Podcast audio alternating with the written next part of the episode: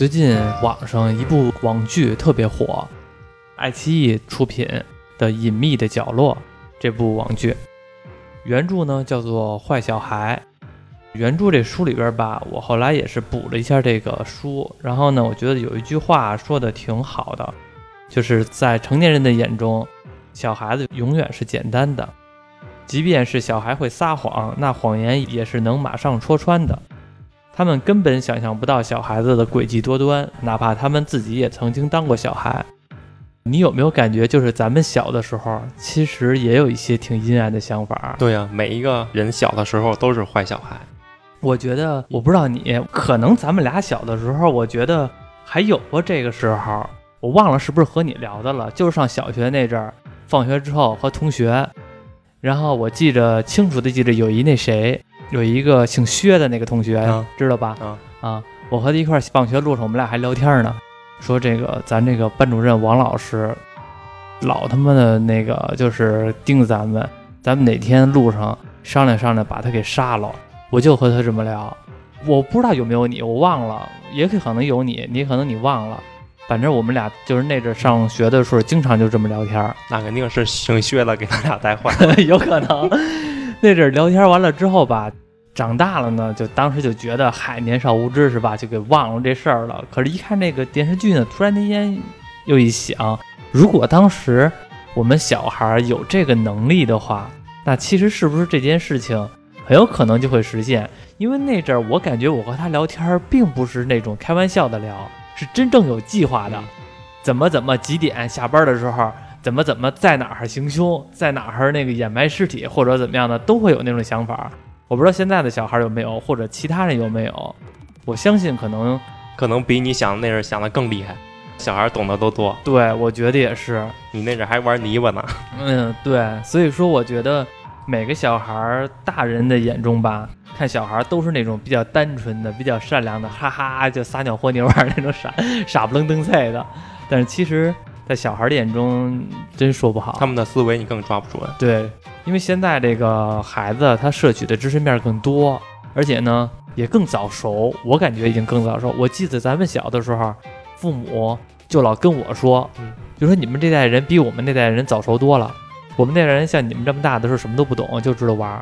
然后呢，但是我们现在已经成我们父母当时那一代了。然后看到现在的小孩的时候呢，会感觉现在的小孩。又更加的早熟了，对，都不能说零零后，得说一零后的啊。这家伙，这个我觉得越来越了不地了。这部坏小孩呢，其实看完了之后，我个人觉得这部电视剧里边还是保留着一些童话的，但是这个童话并不是保留着孩子纯真的童话，是给我们成年人的童话。然后我们今天就来聊聊这部《隐秘的角落》，然后原著叫做《坏小孩》。大家好，说聊半天了，我是馆长啊，我乱子。其实这个剧呢，剧情还真的挺简单的，就是刚开始的时候，就是一个比较看着是斯斯文文的一个人，然后呢戴了一个眼镜，穿一白衬衫，看着白白净净的，然后带他的父母去这个山上爬山。他跟他父母说说那个爸妈来，我给你们照个相。然后他爸他妈还挺高兴的，是吧？哎，行，那我们就坐这还是照一个。然后呢，这个。我们就管他当儿子吧。当儿子说：“那你们跟这好好坐着，我来给你摆摆姿势。”过去就摆摆姿势。哎，你这腿放这儿，你这胳膊放这儿，摆的还挺是那回事儿的。我觉得这摆姿势呢，其实他就是在设计这个怎么姿势合理。然后他爸有点不耐烦了，说：“好了没有啊？差不多就行了，老这个老两口了是吧？差不多就行了。这个当儿子头一抬，行了，就这样了。”哗一下就给这俩老两口从山上推下去了，然后紧接着又又接着叫爸妈，弄得跟真的似的。对这个故事的起点，我刚开始看的时候，我觉得他以这儿为起点吧，真的是一个特别好的一种手法，上来就把人给揪住了。就是我们会好奇是谁，这个人是当儿子管那俩人叫爸妈，结果他把他爸妈推下去了。当时我们第一反应是，我去，这个是为了遗产啊或者什么的，后来才知道。这个是他的岳父岳母，对。那你给我推荐的时候说这是个推理悬疑题材吗？嗯，因为这个剧里头是把他岳父岳母推下去，小说里也是。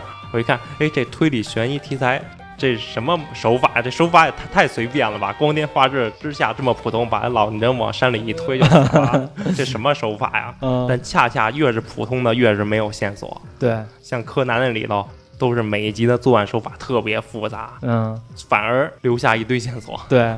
随着这个事情发展，其实就把这个剧情给推展开了。其实，在推的时候，这个所谓的这个主人公，这个反派角色张东升，张东升他推下这个人的时候，他以为没人能看到，嗯但是好死不死，巧了，三个小孩在另一个地点正在拍摄像，这仨人一块儿正唱歌呢，好不容易纪念一次，来这个山上爬山来，结果就拍下来这个所谓的这张东升把这个他的岳父岳母给推下去了。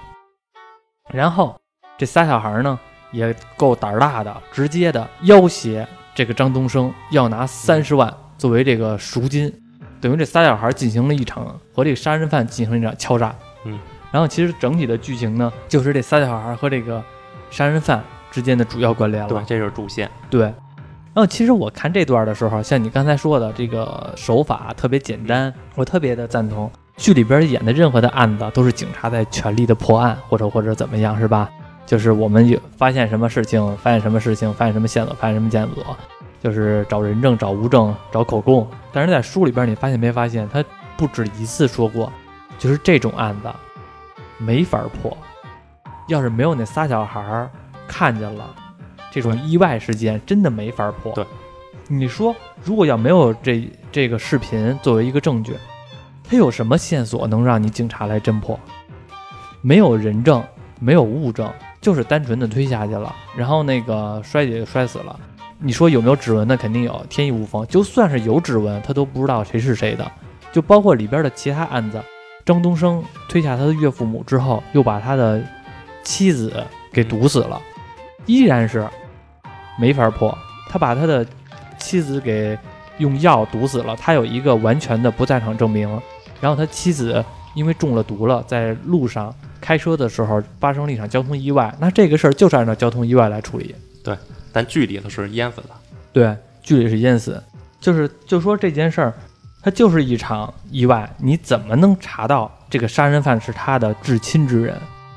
就是说这个案子这究竟怎么破？然后就包括后来因为一场意外嘛，我们的其中的一个主人公，也就是刚才我们说的朱朝阳，嗯把他的同父异母的妹妹推下这个高楼，导致他的妹妹摔死了。在这个剧里边儿是这个朱朝阳的妹妹同父异母的妹妹失足从这个高楼上掉下去了，但是在书里边呢是真的被朱朝阳给推下去了。然后如果要是他妹妹没有咬了另外一个小伙伴一嘴，嘴里边呢有一些 DNA，那这案子也是可能记载为一个小女生在高楼失足掉落了，真的很难破。这部剧其实因为是我推荐给你看的，然后我特别想知道，就是说你看这部剧给你最切身的体会是什么？轻松，轻松对因为我这也看过那个原著小说嘛，啊，原著小说给我的感受就是特别轻松，特别亲切。为什么呀？因为他可能写的比较早，这个作者紫金陈嘛，我也不知道这是他的艺名还是他的原名，呃，应该没有姓紫的吧？也可能有姓紫的，但是因为他这感觉像部写的挺早的嘛，嗯。一一几年写，一二年、一三年，我也忘了。在天涯社区连载的嗯嗯。那种网文，嗯，也没有什么文笔，对。没有什么过多的介绍，对，就什么人物的形象描写呀、环境描写呀、屋里有什么东西描写啊都没有。哦，但我也喜欢这样的，嗯。你没看他原著小说场景都调特别快，对，一段话在朱朝阳那儿，下一段就跳到张东升那儿去了，嗯，就场景调的特别快，嗯。所以读写的特别轻松，没有那么多水分，嗯，然后就很亲近，就是跟我的写作水平很相相近，你不是就说，就这水平。我知道我知道，就是那种记叙文的方式嘛。对，啊，所以看起来特别轻松。我明白你的意思，因为后来我看了一些你之前看的书，像比如说看那个占星术杀人魔法、那种日本作家写的，他就特别累。对，就是读起这边儿的，你都不知道这段是哪儿，你可能得读了半本书了，你刚能明白到底怎么回事儿。但是这个就是以一个大的故事线来往下发展，然后就是读起来呢，普通的任何人都有一个不用说入门吧，因为它本来也没有太多的推理环节，因为它直接就告诉你凶手，是谁了。社会派系的，对，所以他就直接的特别的轻松，谁都能入门儿。对嗯，但也挺吸引人的。我会想知道它结果到底是怎么样，嗯是不是抓住那个朱朝阳了？最后嗯怎么揭穿了他？你这一句话就把整个的店给剧透下来了，就是没有啊，我就会会想知道这个结果，嗯、就你所以就一口气就读下去了，嗯嗯，不会像像什么硬着头皮往下看的那种。对对，因为其实现在这个大部分我们能看到的小说，这些网文，大部分呢都是已经开始往这个简单的方向来走了，不像过去的时候，都好像为了显示自己的文笔，特意加一些修辞。对过去的话都是，对对对，过去都是在尽量的往文笔那方向对，靠往。细了写，什么今天风有股香味儿，吹着柳树，特别绿，天空很蓝，哎呀呀，飞过来三只鸟，对对对没，什么大作用，但就是感觉写的很详细。对对对。然后现在呢，感觉都是那种就说事儿，咱叮了咣啷的，就把这个剧情完全的告诉你，对就行了。也我觉得也算是一种返璞归真吧。然后其实这部剧啊，看完了之后呢，因为剧和书咱们俩也都看了，对，就是你感觉这剧跟原著还是有些差异的，主线没变，对支线全变了，变得正能量了一些，对。让他们所有人都是往好的一面出发，对。有一好的出发点，他们都希望是结果是好的。对。但原著就不是，原著都特别黑暗。对，我觉得原著也谈不上，很多人说吧，说这个原著特别黑暗，但是其实我觉得原著呢不是黑暗，它就是把这个实打实的给你摆出来了，你自己不承认就是这样。对社会人心底那种阴险，对，它就是这样它。就是剧里它不能这么拍呀、对啊。然后那个我记得有一个导演的那个采访说，那个为什么要把这个电视剧就是说还正能量一点儿，没有像原著那么黑暗。然后这个人家导演说，即使是没有审查这个事儿，我也不想往那方面拍，因为我觉得没有必要。嗯其实我觉得我挺赞同导演这种想法的，因为我觉得这部剧来说，首先它不是给孩子看的，这个书也不是给孩子看的。换句话说，这个剧里边就给我们成年人保留一个童话了，嗯不是给孩子保留的童话。孩子究竟怎么想，比你想的复杂的多了。我们希望孩子是这么想的，希望一切的事儿都是推动到这个主人公来不得已做的这些决定。但是真实情况呢，孩子想的可能不是这样。对，而且他的剧有很多细节，可能都是有两方面。嗯，给咱们表面看的是一种美好的童话故事，可能它嗯潜在的那种暗喻的，可能还是那些阴险。对，反正是有一些，像比如说那个到最后的时候啊，可能大家会有一些猜测，说这个所谓的朱朝阳会不会真的这么计划的？因为在书里边呢是有比较详细的描写，但是这里边呢，大家要没看过书的话，只能靠猜是否是真的是无奈的。随着事情的发展走到这一步的，还是说本来是有一个缜密的计划的？这块其实是我觉得算是导演的一个留白吧，算是一个让大家猜去吧。大家你想怎么想，他就是这么想的。你想保留着童话，他就是往这方面走的。你想让他是心思缜密，达到这目的的话，他就他也是这样走的。对你看的小说是从网上下的，嗯，我看的小说那个三个坏小孩是朱朝阳跟丁浩和普普，对。但是剧里那丁浩改成颜良了。对。颜良在原著里应该是那退休的老警察，对。我不知道他这导演改这名字呢有什么意义。啊，因因为是这样的，因为这个《坏小孩》这部书呢是紫金陈的那个推理之王的第二部。嗯，推理之王的第一部呢叫《无证之罪》，《无证之罪》也是特别火的，就是头些日子，哎，是头些日子还是什么时候我忘了，反正也是有网剧的。《无证之罪》里边这个侦探就是那个这个退休这警察这个颜良，其实也有他，等于说这个其实这个推理之王从无证之罪到这坏小孩这个没变的人物，其实就是这颜良。这个颜良这个老警察，但是在剧里边是一小孩嘛，不知道我也不知道为啥改成小孩了，可能是我觉得，因为在这里边没有那个老警察的角色嘛，是老陈换那个姓陈警官了。对，是老陈，把这个名字挪到这儿，我也不知道为啥。反正这个剧里头这个丁浩就是颜良这个小孩，跟嗯书里那个丁浩的性格也不一样了。差别挺大的。就是剧里边感觉是像《鬼吹灯》三人组，像胡八一、佘里阳，还有嗯王胖子。嗯王胖子像那个丁浩，嗯像在剧里头，就丁浩也不是那么大大咧咧的了。对，就是这仨人物吧，其实要说起来的话都有差别。嗯这仨人我觉得差别都挺大的。就是朱朝阳，就是在这个剧里边呢，这这个隐秘的角落里边，这个性格上的主动性更加的小，就是他更是被这个事情推着走的，对吧？嗯，在那个书里边的时候，这个朱朝阳性格也更加的孤僻，整个学校都孤立他。但是在剧里边呢，就是也会说一些他孤立，但是没有体现到在哪儿。我觉得也是保留了一些美好的地方吧。你像书里边的时候，那个警察的那个儿子叶警察那个女儿那不是那女儿啊叶迟敏是吧？啊那个叶迟敏在书里边还一直老欺负朱朝阳，嗯来老诬陷他，老而且说的话呢都是那种比较成人的话，说回凭什么你考试每回都考第一，我考第二，然后弄得我爹回去老骂我，老打我，说我就是那个埋怨你，就是那个诬陷你，让你那个挨老师说，让你明天考不了试，多坏呀、是吧？啊是吗？是啊他父亲是埋怨他吗？他他父亲就是没印象。有他那他那个叶军那个、啊那个警察，经常会跟这个他的女儿叶迟敏说：“你看看你们班的朱朝阳学习学习怎么好，你再看看你。”就是在电视剧里边，那个叶军那个警察哦那个角色，他是特别美好的父亲，就是对待他女儿这个叶迟敏说：“你别别学了，是吧？劳逸结合，咱要好好玩儿。”嗯但也也要学，也要玩儿，是这么一个父亲的形象。然后，但是在那个书里边呢，这个叶军这个父亲是一个比较暴力的，也不是比较暴力吧，比较急躁。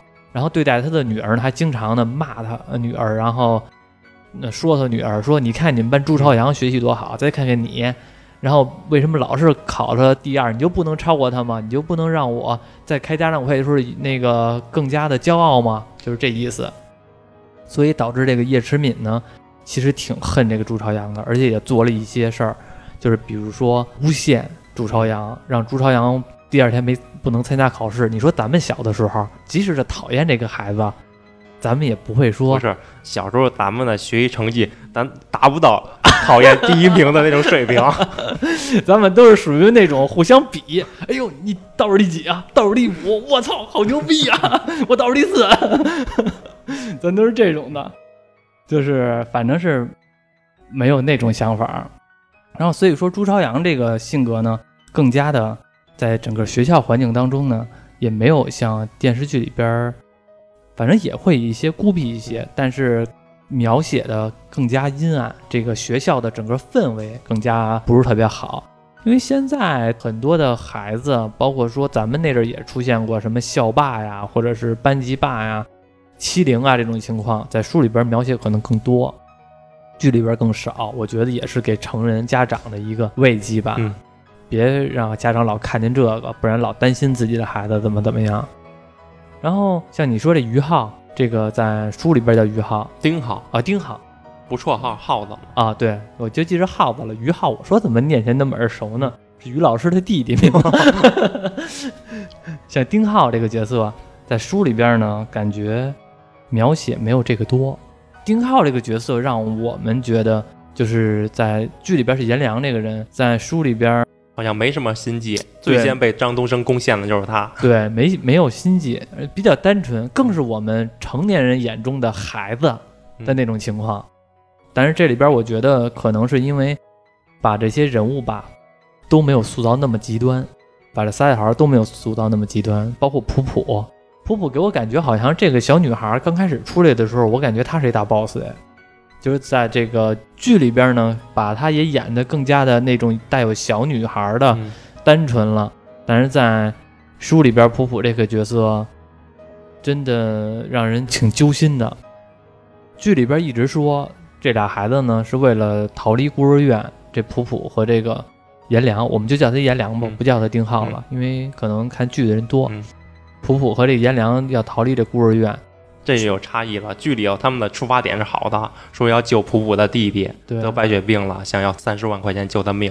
对小说里边都是受福利院院长虐待跑出来的。对，而且是这个虐待吧，还是对这个普普进行了一些性侵，嗯所以说感觉让人挺不适的。对小说里他们也要三十万，但是为了长大到十八岁等生活费，嗯，书里边是要这个三十万生活费。对，你觉得这剧里边的作案手法都是那个什么吗？这剧给我的感觉，它没有什么手法，都挺简单的嘛。嗯但往往就是越简单越没有意外嘛。我就感觉这个剧都太巧了，太戏剧性了。嗯，怎么那人跟那儿吃个早饭就看见他了？怎么那个人喝个汽水就看见他了？怎么那个人抓颜良就碰见他了？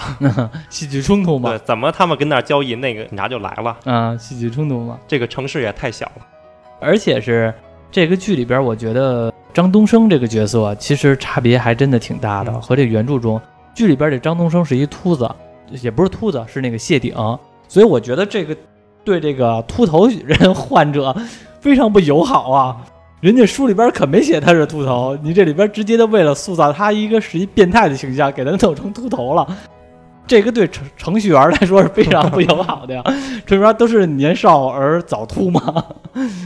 但是弄完秃头之后，感觉这个人确实是阴暗了很多，而且是我感觉这里边张东升还挺单纯的。嗯，其实剧里边啊，张张东升比我想象的要单纯的多。对，所以说在剧里的所有人都是往好的那一方面想。嗯我相信在剧里的张东升，他真的想就跟朱朝阳他们把这事儿都解决之后，也不害他们，对就各自过自己的生活。就是合作一个交易，对就是你要三十万行，然后我知道你要三十万干嘛，你也是为了救你妹妹。我是一个成年人，而且是当老师的。虽然我杀了我的岳父岳母，但是其实看过剧的也知道，他是属于把他给逼到一个地方的，或者说他是行事比较偏激。嗯但是他毕竟是当老师的，本来就是做教育这个行业的，可能对孩子，而且是朱朝阳也是一个数学天才，在他眼中，我觉得也是可能有惜才的这么一个这么一个环节，就是觉得咱们踏实作为交易就得了。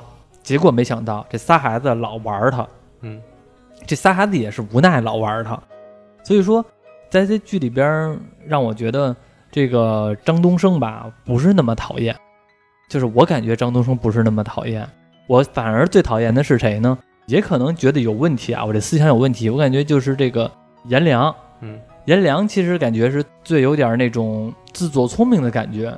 虽然在书里边呢，颜良这个角色是更加的单纯，更加的一个小孩儿，因为张东升最先收买了他嘛。但是在剧里边呢，感觉他是那种始终的带有敌意，而且是有点太叛逆的感觉。因为小说中这个颜良这个角色就是很明显，他就是一个坏小孩儿。对，当时我看小说的时候，那个颜良带着瀑布去找钟朝阳的时候，嗯说他俩颜良跟瀑布都是父母都是杀人犯，嗯说所以来投靠朱朝阳。我一直觉得他俩是来害朱朝阳的，哦，结果反而不是，这俩嗯还都是挺善良的。嗯，好在这部剧里边呢，没有像书里边的那么阴暗嗯，最后呢，算是一个圆满的结局。不然的话，如果把书里边的结局拍出来，我觉得真的会造成很多人的不适，尤其是普普那一段。对，这剧里头给咱们表面给咱们看的是美好的结局，嗯什么普普也活着，把他弟弟也救了，嗯颜良也开始过好日子了。嗯但说有分析啊，嗯说分析说潜在层面呢，其实普普死了，嗯那个颜良也死了，后边都是朱朝阳的幻觉。嗯，关键就说这些细节的人，他老说你品，你细品。我品你个大头鬼啊！你你都你都断定不了，你断定不了，你不直接说，还让我们品，我们品什么品？人家都演出来了吗。而且是我觉得没有必要做那么阴暗，因为其实真的书里边呢，看到最后的时候会让我感觉不是。我最心疼的是普普了，嗯就是最后呢，因为我也可以随口就说出来，因为大家肯定也看过了，包括我们说的也都不在乎一点剧透了。因为到在书里边呢，最后这个三个小孩就活了一个朱朝阳，对普普和这个颜良，也就是在书里边叫呃丁浩，这俩孩子呢都死了。丁浩死呢，我会觉得也挺可惜的，但是普普是让我觉得最可惜的，因为普普这个小孩儿太苦了，真的、嗯就是从小的时候就遭到这个福利院院长的性侵，好不容易跑出来了，然后和这个颜良这个角色算是相依为命，认了一个哥哥，认识了朱朝阳，然后这个三个人一块儿，算是能有能有一点拨云见日的感觉。好不容易钱也拿到了，结果最后死了。而且他死的最可怜的一点是，我觉得他是中间的一个心态的转折。最开始呢，这仨小孩刚遇到的时候，普普别看是年龄最小的一个小女生，还是但是她是最有自我保护欲的，就是包括打警察这个电话，她也是最先意识到不对的。遇到了杀人犯，也是最先和杀人犯谈判的。嗯她可是最小的小女生啊，直接和这杀人犯谈判。我记得有一段说嘛，朱朝阳问这个普普说：“你难道不怕吗？和这个杀人犯说话？”这个普普说：“我怕，但是呢，我也要克制自己，冷静和他说话，因为我要是怕了的话呢，他就会更加欺负我了。这个是我在孤儿院学的。哎呦喂，得受过什么挫折的小孩儿能年纪轻轻就明白这一点啊？觉得太可怜了。然后你看最后的时候，在书里边，这个普普和这个朱朝阳吧，你别看小孩儿，你也可以说这个小孩儿的年少无知，也可以觉得什么情愫或者怎么样的。这个普普喜欢上了朱朝阳，朱朝阳呢，这个时候感觉有点黑化了，也有点那种渣男的潜质了。嗯其实没有对普普表现出太多的这个情愫，或者说也有一些，但是呢，朱朝阳可能是更加功利性的那种性格，更加的现实那种性格。普普一直的保护着自己，最后因为信任了朱朝阳，对朱朝阳也是表达了一些爱意。结果呢，就从这儿开始，普普就变得单纯了，更加是那种像谈了恋爱的小女生。嗯然后呢，开始相信任何人的那种状态，结果被张东升给毒死了，然后就让人感觉，哎呦这，也被朱朝阳害，我觉得也是被朱朝阳害了。朱朝阳完全知道是事情怎么发展，他就是这么计划的，他就是把他这两个人给出卖了，包括喜欢他的这个普普。对，站在普普的角度，我开始特别恨这个朱朝阳。就像最后朱朝阳决定把相机交给那张东升了嘛。嗯，其实他们仨人完全没有必要一块儿去跟张东升见面，当面交易。对啊。你，就把那个相机那卡放在放到屋门门口，摁个门铃儿，等他出来拿完你就跑，对。没必要非得当面交易。对。他当面交易肯定就算定张东升会害他们，对。他还故意不喝那饮料，对。也不告诉他那俩小伙伴饮料里有毒，小心。对，书里边最后的情节是，他们这三小孩一起见到了张东升，嗯然后呢，张东升给他们准备了蛋糕和饮料。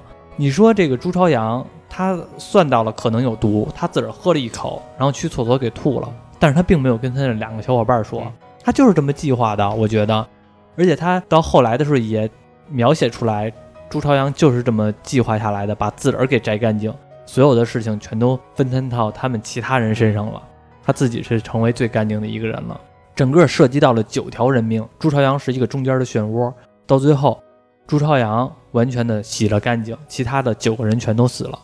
九个人都是谁？张东升的岳父岳母，张东升的媳妇儿，这就三条，一家三口。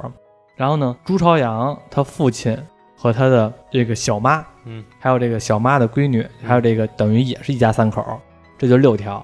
然后再加上这个普普、颜良，还有这个张东升，这一共九条人命，最后就他干净了。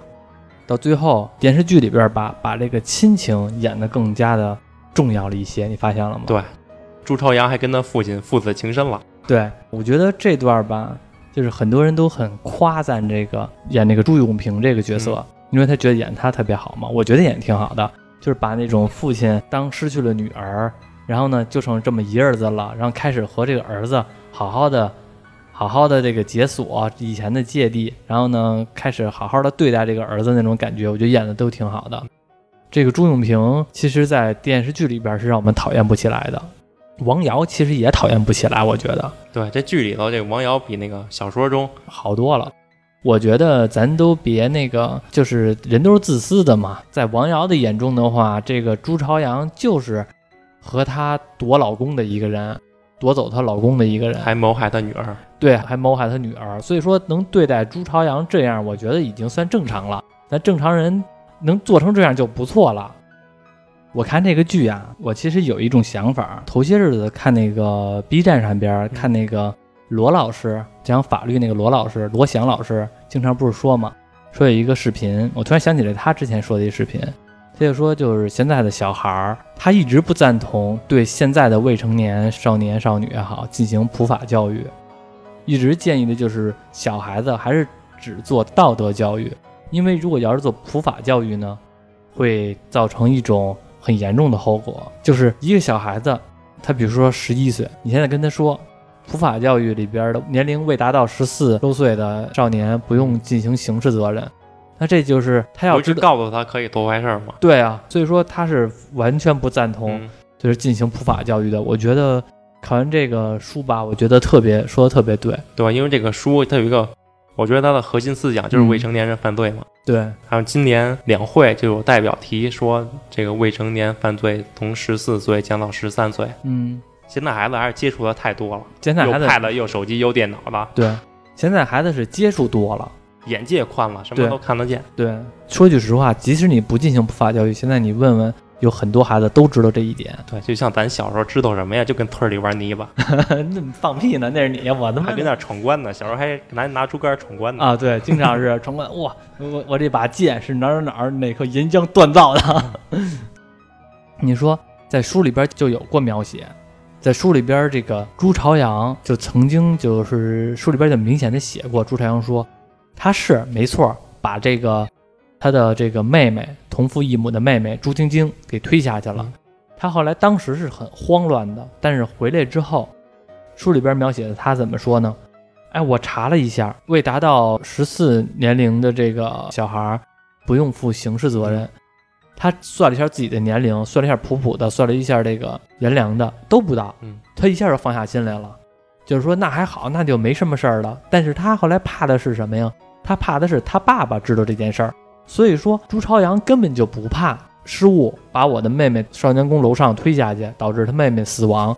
他根本就不怕进行刑事责任，他怕的是他爸爸知道这件事儿之后，他爸爸埋怨他，他爸爸不认他这儿子，所以这个是两个概念。对，所以说你想想，他这个年龄，在这个时间，他怕的竟然只是这个道德的问题，他怕的不是法律的问题。还有什么你觉得印象比较深刻的，就是书里边和这个电视剧里边差别比较大的，或者说你觉得让你心头一紧的这些东西？有一个场景就是剧里头虚拟的角色王瑶的弟弟嗯，把朱朝阳绑到那个水产厂，嗯。不正好碰见张东升吗？嗯。然后张东升跟那个王丽俩打起来了，嗯。他正好那场场景正好跟灯憋了似的，变成黑的，嗯。黑红黑红那闪，嗯。然后朱朝阳跟那儿拴着，嗯，那个场景感觉对朱朝阳就是以精神上的摧残，这嗯简直就像是东京食尸鬼的金木研呀，当时被壁火拴凳子上，啊，那我没看过那段儿啊。书里边因为没有这段儿嘛，要是书里边那个朱朝阳要是到达这种环境来说，他应该是那种小意思那种感觉了。而且其实你看这里边的朱朝阳，最后像你刚才说的那段儿，最后警察问他，问他那个你是怎么跑到冷库里边儿去？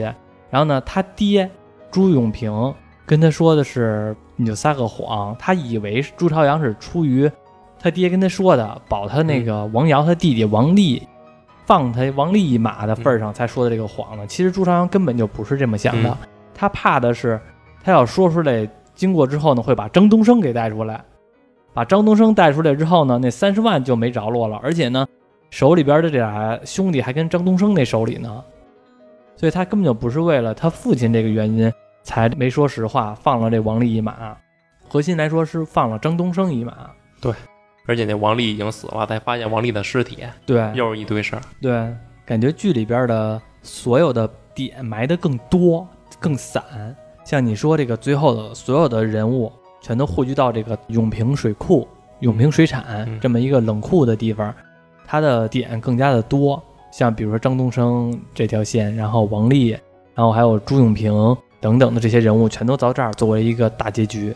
整个的一戏剧冲突跟都都跟这儿，嗯算一个高潮吧。嗯，书里边哪段你觉得好啊？书里边的话，肯定就是我期待那结果嘛，到底怎么揭穿的朱朝阳？结果最后也没揭穿到，是一开放式的大结局，对让观众自己琢磨去了。对，那最后，朱朝阳是伪造他的日记嘛？嗯。伪造了半年多的日记，嗯，然后给那警察看，让警察以为是咱俩俩小伙伴是主谋的，你说朱朝太简单阳是了，被动的人。你说太简单了。但我觉得这一段朱朝阳他有一个破绽，什么破绽？就是警察问他普普是什么时候来到他家的，嗯，他说他记不住了，他得去看看日记。嗯，我觉得他不应该主动说这个日记这件事儿，嗯。他就说我记不清了，大概是七月初，日记应该是让警察无意中在他那屋搜到的，嗯，因为这种日记的东西一定是不想被别人看到的。嗯，哎呦呵，你这个想法很很细节呀、嗯。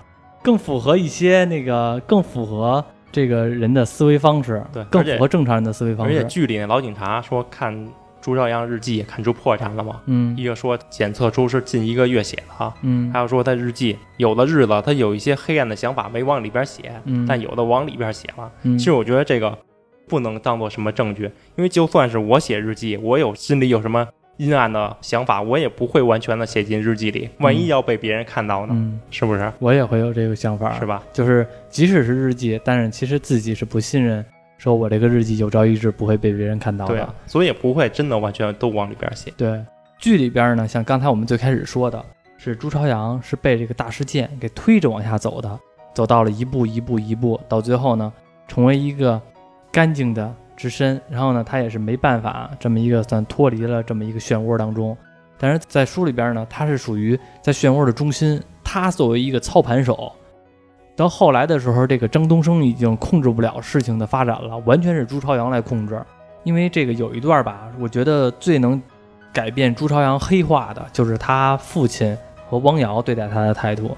我记得书里边有段描写嘛，当这个他父亲也怀疑，嗯，是不是他的女儿朱晶晶从少年宫掉下来之后和朱朝阳有关的时候，问了一些朱朝阳，然后呢，这个朱永平拿着这个录音笔，嗯，录了和这个朱朝阳的谈话，然后朱朝阳呢发现了这个录音笔之后，开始意识到原来他的父亲也不信任他了。虽然他是真这么干了，但是他会觉得你作为父亲应该信你的儿子。当他这个父亲录完了音之后回去的时候，王瑶从车上下来，跟他父亲说：“那个小混蛋招没招，说没说？”这朱永平很生气的跟王瑶说：“你这别别闹了，是吧？就一都事情都发发展成这样了，就别来回的烦我了。”朱朝阳看着这种画面，然后呢，他父亲说了一句话，我觉得是让他动了杀心了。他父亲说了一句：“我现在年龄也不大，你才三十多岁嗯，我才四十多岁，不就是没一闺女吗？咱俩再生一个不行吗？以后这边我不来了还不行吗？”这句话一说出来，我觉得是朱朝阳动了杀心了了。对，也彻底要抛弃嗯自己这边的家人了。对，而且也动了杀心了。如果他什么都不做的话，像那个朱永平说的，他刚四十来岁，王瑶刚三十多岁，完全有能力再生一个。再生一个之后，这个朱晶晶一直是王瑶的心里一块病。他没有想到王瑶在这个朱永平心目中有这么高的地位。然后这个朱永平在生一个孩子之后，他的所有财产他也不用认这个儿子了。假如再有一孩子，他也不用认这个儿子了，财产也都会给这个王瑶和以后的孩子都会给他们，和这个朱朝阳没有任何关系。那这个时候，我觉得朱朝阳动了杀心了，他要为他的母亲争取一些利益，嗯然后为自己争取一些。对，也为自己争取利益一些，和这个张东升进行一场魔鬼的交易。张东升的心目中一直以为这朱朝阳就是一个半大小子，嗯然后在这一天的时候，开始意识到了朱朝阳这个小孩儿太不简单了，太不一般了。太不一般了。当这个朱朝阳说出来交易之后，连张东升这个杀人犯都开始心慌了，他在和谁进行交易？朱朝阳要求张东升杀掉他自己的亲生父亲和王瑶，因为在朱朝阳的眼中，觉得我拿了你的证据，我拿了你的视频，我现在可以不要你这三十万，我要求的就是你把我这亲生父亲和这个王瑶给解决了。解决他们两个之后，你走你的阳关道，我过我的独木桥，而且是咱们两个都有互相制衡的条件了。我有你杀人的证据是吧？我把这个视频给你了，你依然是怕我的，因为你知道我知道真相。但是现在呢，我要求你杀掉我亲生父亲，那这样的话，变相来说的话，你也知道我的点了，所以咱们都是处于一个互相要挟的一个状态。所以说，在这个时候，我觉得张东升开始心慌了，他真的开始重新审视这一场交易了，这场仨小孩了。我觉得当时他的最初的想法，真应该是当初就应该早点把房卖了，找人借钱，赶紧跟这仨小孩进行交易，就把这事儿了了得了。没想到因为往下拖着，没想到拖到这么大一个锅，都得摔到他脑袋上，是吧？我估计到这儿的时候，他也下定决心，这仨小孩不清除不行了。对，你发现没发现？后来这个朱朝阳把这个普普和这个颜良也说动了，站在他的立场之上。所以说，这个张东升开始觉得，即使他是一个执行的杀人犯，但是没有想到他已经开始对这件整个事情失去控制了。刚开始他会觉得这些事情都是我来控制的，仨小孩嘛，能有多大的本事？结果没有想到，慢慢的把这控制权从他的手里边夺走。对，后期的势力有点转变了。嗯开始是张东升对我在他们仨，嗯，后期完全是张东升跟朱朝阳两个人的对立。对那个颜良跟瀑布有点像中间人了，对一会儿被张东升拉到他那边，一会儿被朱朝阳拉到他那边。对，所以最后朱朝阳想杀他这俩小伙伴，可能就是他俩那俩小伙伴的立场有点靠张东升了。因为最开始突破的是这个颜良这个角色嘛，张东升给这个颜良买多买点游戏机、嗯是吧？玩的时候，然后这颜良就老管他叫张叔叔了，嗯就已经开始不叫杀人犯了，叫张叔叔了。直到有一天的时候，朱朝阳跟这个普普聊天，然后这个普普说，其实张叔叔也不是什么坏人。然后这个时候，朱朝阳问了一句：“你怎么也管他叫张叔叔啊？”这个普普说：“啊，因为他那个也不是怎么着，是吧？对我对我们也挺好的。嗯然后呢，这段时间也没找我们威胁要什么这个视频，所以我们就管他叫张叔叔了。然后这个朱朝阳开始有点心有余悸了。到最后的时候，当这个张东升把他这个嗯朱朝阳的亲生父母杀掉之后，然后这朱朝阳，你说这孩子真鸡贼，他不只要把他父亲杀掉，把这个小妈杀掉，他还要把这个尸体给挖出来，嗯挖出了一部分，让警察发现这件事儿。因为警察发现这件事儿之后，他就有条件来继承朱永平的家产了。到最后的时候，他继承了四分之三朱永平的家产，王家也就是王瑶他们家才继承了四分之一，大部分家产都继承到这个朱朝阳的脑袋上了。当然了，在这个原著里边，这个张东升感觉没有像电视剧里边这么穷。电视剧里边是太穷了，都得卖房了。嗯但是其实原著里边，当这个他媳妇儿王静一死之后，他其实就有很多的财产了，有四套房子至少，对吧？然后还让这个颜良和这个普普在他的另外一间房子里边住。嗯我记得那个章节起的挺好的，叫与狼共舞。你想，这俩孩子和杀人犯住在一个同一屋檐下，与狼共舞，多狠啊！这简直就是三只小猪的两只小猪住到老狼家了。啊，哎，你觉得这个整个这部书里边的推理和悬疑环节怎么样啊？推理环节，他不是本格的，肯定没有什么推理啊。我看也是他警，察也没什么调查。我看也是，没有什么推理。其实到最后，警察好像在这里边担当的也就是一个旁边的一个解说的环境，最后的事情所有的发展全都是直接告诉你了。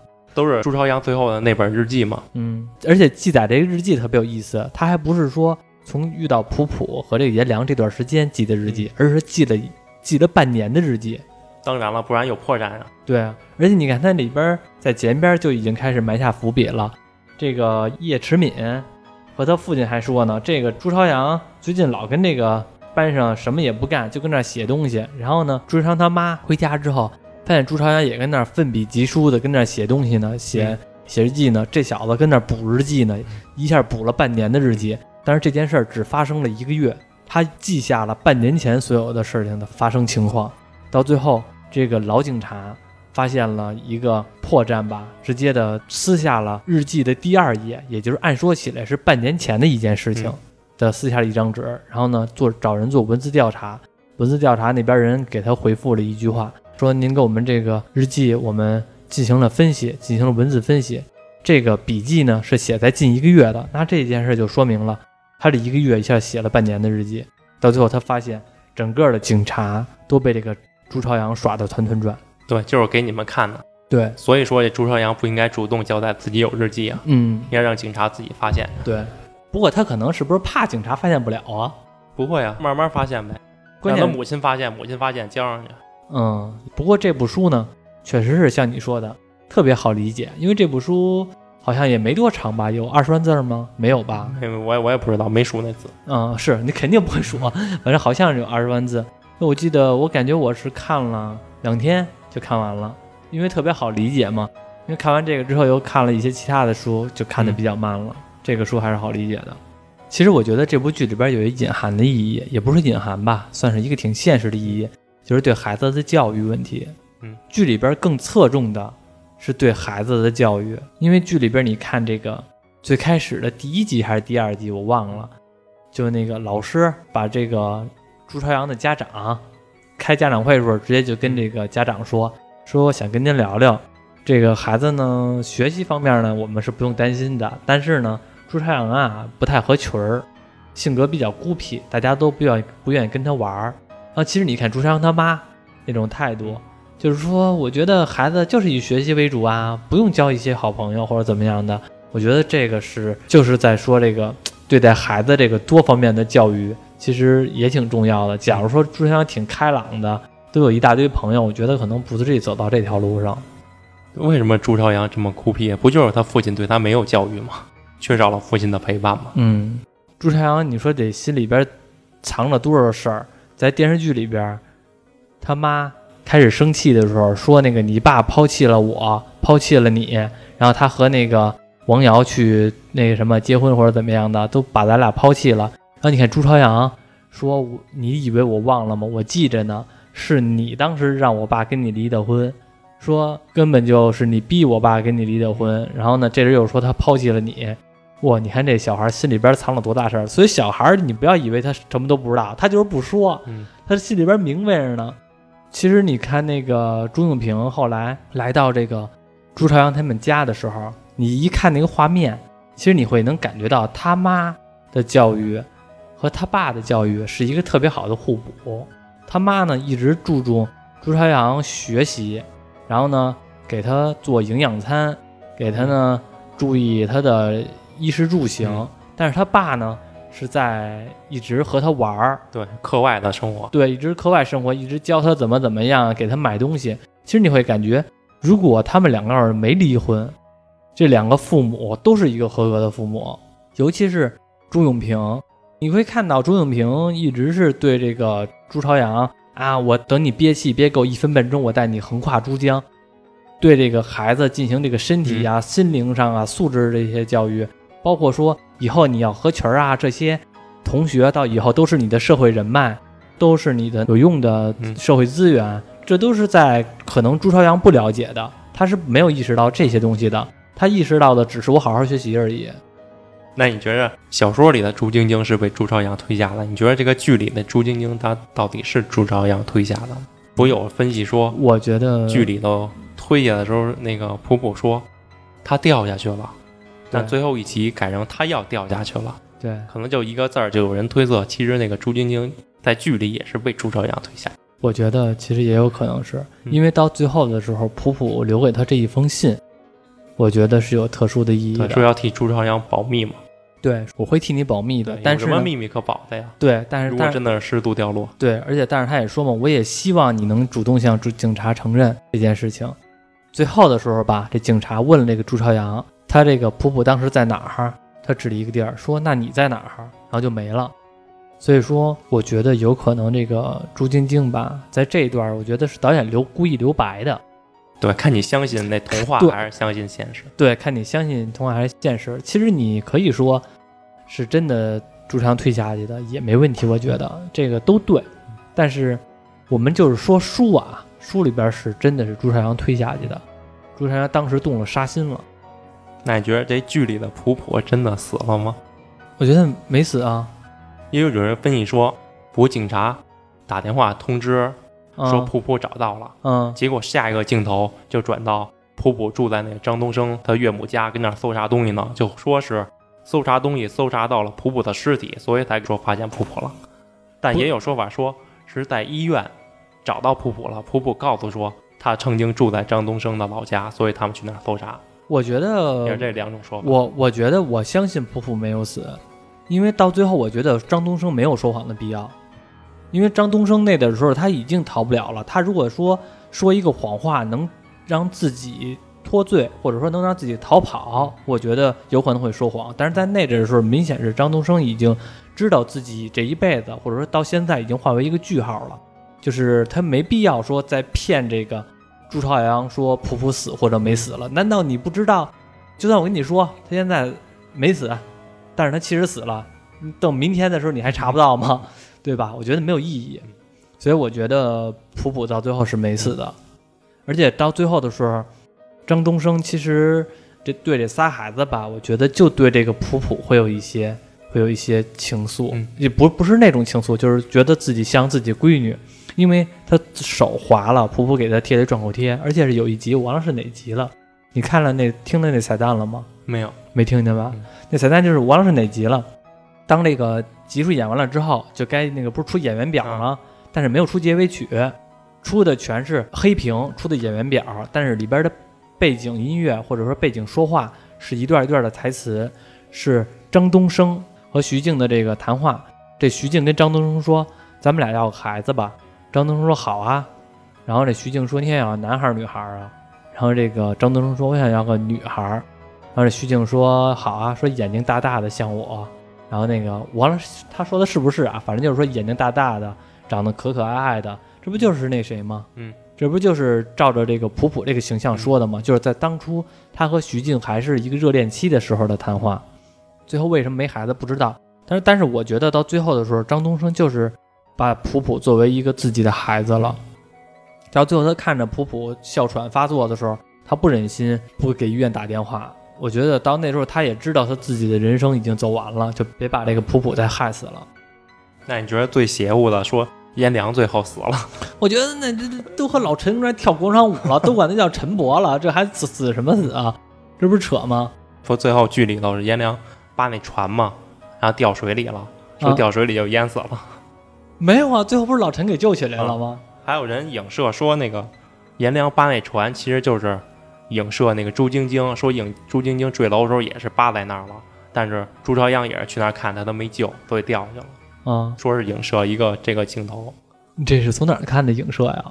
就是小视频嘛，我过度解读 这也太过度了，这个 我觉得这个太太过度了。也算是一个观众的一个看法嘛，几探讨呗，也算是别人的看法。我觉得这个是有点太过度了，有点是为了反转。就是我家门口有两棵是枣树，左边一棵是枣树，右边一棵还是枣树。这句话有什么含义？当然了，这个不能这么说，反正就是有点太过度了。最后我觉得你要说普普最后死了，我觉得都可能还是两个人的看法不同。嗯那种看法呢，就算真死了，我觉得有可能也是说你的看法，我觉得没准儿也能说得通。但你要说颜良最后死有点太扯了，嗯，我是觉得有点扯。还有一个剧里头，比如你说钟永平问朱朝阳他妹妹的死跟他有没有关，不放那录音笔吗？嗯。然后朱永平回家的时候听见录音笔，嗯。说那录音笔录到了朱朝阳开那个包拉锁的声音，嗯。朱永平还听了两次，嗯，然后打了自己一巴掌，说这个是什么含义？嗯。有一种说法是，他这儿子太好了，他还怀疑他儿子实在是不对，给自己一巴掌。嗯。然后一种说法是，这朱永明发现了朱朝阳知道有录音笔，才故意那么说的。嗯所以朱永明猜测到朱晶晶的死肯定跟他儿子有关系，但是他女儿已经死了，他只能保他儿子，所以他给自己一巴掌，就算是对不起他女儿了。啊有这么两种看法。啊，我觉得第二种的话，我没有看出来有第二种的那种感觉，我没有看出来第二种你说的，我只看出来第一种了。我当时看这段的时候啊，我想过，这录音笔应该录到了他打开拉锁的声音嗯。如果朱永平要够聪明的话，他可能知道朱朝阳发现了那个录音笔。但是呢，在那段的时候，我看到这段的时候，给我的印象就是，朱永平觉得他怀疑他儿子的一种自我赎罪吧，就给了自个儿一逼头。我觉得是这种想法，因为我觉得在电视剧里边没有演出来他这种感觉，他猜到了朱朝阳发现这个录音笔，而且在那段时间，朱朝阳说的话都是那种特别的父子情深的话，说的朱永平气里呼噜的都要哭了。就是因为他听到那个录音笔拉锁的声音之后，朱朝阳的态度就变了嘛，嗯所以他可能觉得是朱朝阳故意这么说的。嗯，反正是我的理解啊是没有这段的。那可能是我是不是因为我是相信童话的那你都是相信童话的，哎呦呵，那我太单纯了，嗯，太单纯了。在社会上是遭到了会遭人骗的。所以这个剧跟小说的差异还是挺大的，除了主线还是那件事儿，支线全变了，对，没有了小说中的弑父啊、嗯杀害他的小伙伴啊、嗯，那些事情。所以说嘛，虽然这部书叫《坏小孩》，但是其实呢，这部书是完全给成人看的，不可能是给小孩子看的嗯。然后呢，拍成网剧之后呢，可能会有一些面临着观影人群的不一样，所以他没有做出那么阴暗。我觉得，怕教坏小孩嘛。我觉得也是。如果他要真的按照书那么来走，说句实话，你没准是一个初中，咱不说小学生，就是初中生能不能看懂？能看懂吧？嗯他这东西你教给他会不会给造成一些不好的影响？我觉得真的有可能会。对啊，除非这个作者当时写的时候就写的特别详细、特别复杂，什么出门我家门是铁的，左边有棵树，右边有棵树，特别麻烦。那学生一看，哎呀，真麻烦，不看了，有可能就不看了。嗯，就是现在写的又特别的明白，是吧？特别的流畅，反正是我觉得改编的挺好。嗯，虽然有一些地方我不太喜欢，到最后的改编，我个人觉得啊，比较写的我还是更喜欢书的内容。你呢？我也是，因为剧的结尾还是有些简单，就是在船上一个决战，对，就是肉搏的决战。对，就是在书里边呢会有智慧的对决对，，最后张东升也算是自首了，没自首啊。就算是吧，他故意要杀那个对朱朝阳，逼迫警察开枪。对，哎，对，你说这段我想起来了，这段我觉得可能不是过度解读，就是最后警察杀张东升的时候，张东升对这个朱朝阳不是站起来说拿那个匕首那个嗯铁棍儿还是什么的我不知道，然后对朱朝阳说一句话嘛？他不是说的是他是怎么说来了？你愿意不愿意相信童话？不不是，他好像说的是看来你是相信童话的，好像说的这句话吧。但是其实我后来看那视频，那个人说，你看他那个视频的那个张东升那口型，说的并不是这么多字儿。当时他说的口型是两个字儿，高手，因为那个能看出来是后期配音。我在想，是不是拍的时候剧本当中，张东升说的就是到最后的时候说的是高手，然后呢被枪毙了，然后呢，这个后期上映的时候给他配成了，看来你愿意相信童话。那我倒没注意这点。我后来那段视频我看了两三遍，我去，你才是高手，他是不是说你呢？没有，他后来他说对着你说高手，没有没有没有，我是我我也是看别人说的嘛，后来我又倒回去看那个口型，确实是高手，而且因为口型“高手”两个字儿多短啊，和你你是否愿意相信童话这有多少字儿呢？你看那口型明显就是说高手，或者说很短，或者说什么再见啊，就这种也有可能，但是我看的口型不像是再见的。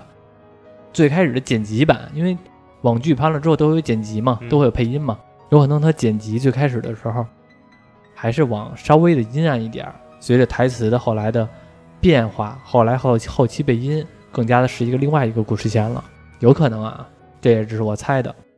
反正这整部书，我觉得就是为了诠释朱朝阳这个孩子心底的那个恶，嗯，要一步一步的，他这个恶之花就开了。哎呦呵，恶之花开了，是什么灌溉的他呢？残酷的现实，残酷的现实和失去的亲情空空的口袋。和 空空的口袋，啊 就是穷呗。行，这一期聊了这么多，然后呢，也聊了这个隐秘的角落。虽然呢，我们这一期大部分的也都在剧透，但是我后来意识到了，其实以前我其实对于这种悬疑电影吧，不太敢剧透。后来我一想，没事儿，你知道为什么吗？我现在发现我最讨厌的一种剧透，我突然间意识到了我讨厌哪种剧透。头两天我看那个书，就是《占星术杀人魔法》那本书，嗯，然后呢，我看了一半儿了，看了一半儿了呢，但是呢，我突然想起到，就是说，我觉得还挺有意思的，整个这个剧情发展都特别好。然后呢，我想继续往下看，那那阵我百度了一下，我说百度有占星术杀人魔法，我想看看那个整个那个网上有没有人梳理的线，我扫一眼线，但是我不看剧透啊，我就扫一下梳理线。结果有一人回答，直接的俩字儿：杀人凶手是谁谁。我操！我一下发现了。然后从此之后，那本书我刚看了一半，我从看到那俩字之后，我看那后半半部书的时候，整个的乐趣全没了。而且我特别恨，就当时那个人剧透那句话，因为你像别人剧透，有可能是现在我要开始剧透了，然后说一句话，说说说说说，把这故事发展给你说出来，到最后剧透一个结果。他是直接把结果给你抛出来，中间的故事发展都不告诉你，哪怕说你给我剧透，把这故事怎么发展的，是吧？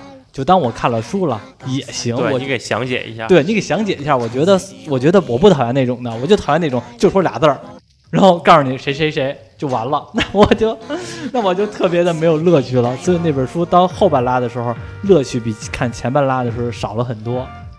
所以我觉得我们剧透还好，我们剧透是那种全都给你讲出来了，不算是一点儿。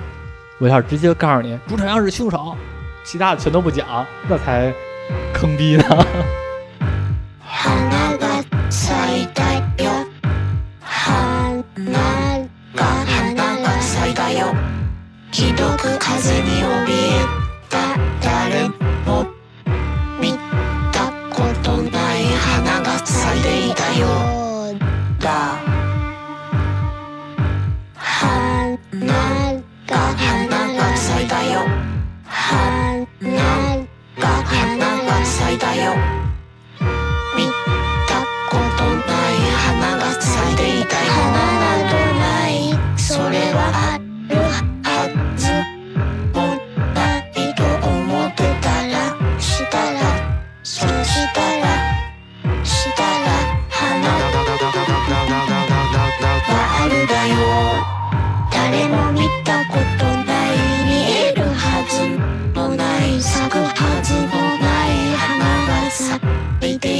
そこにやはりそこに確かにそこにそこにあるだよ。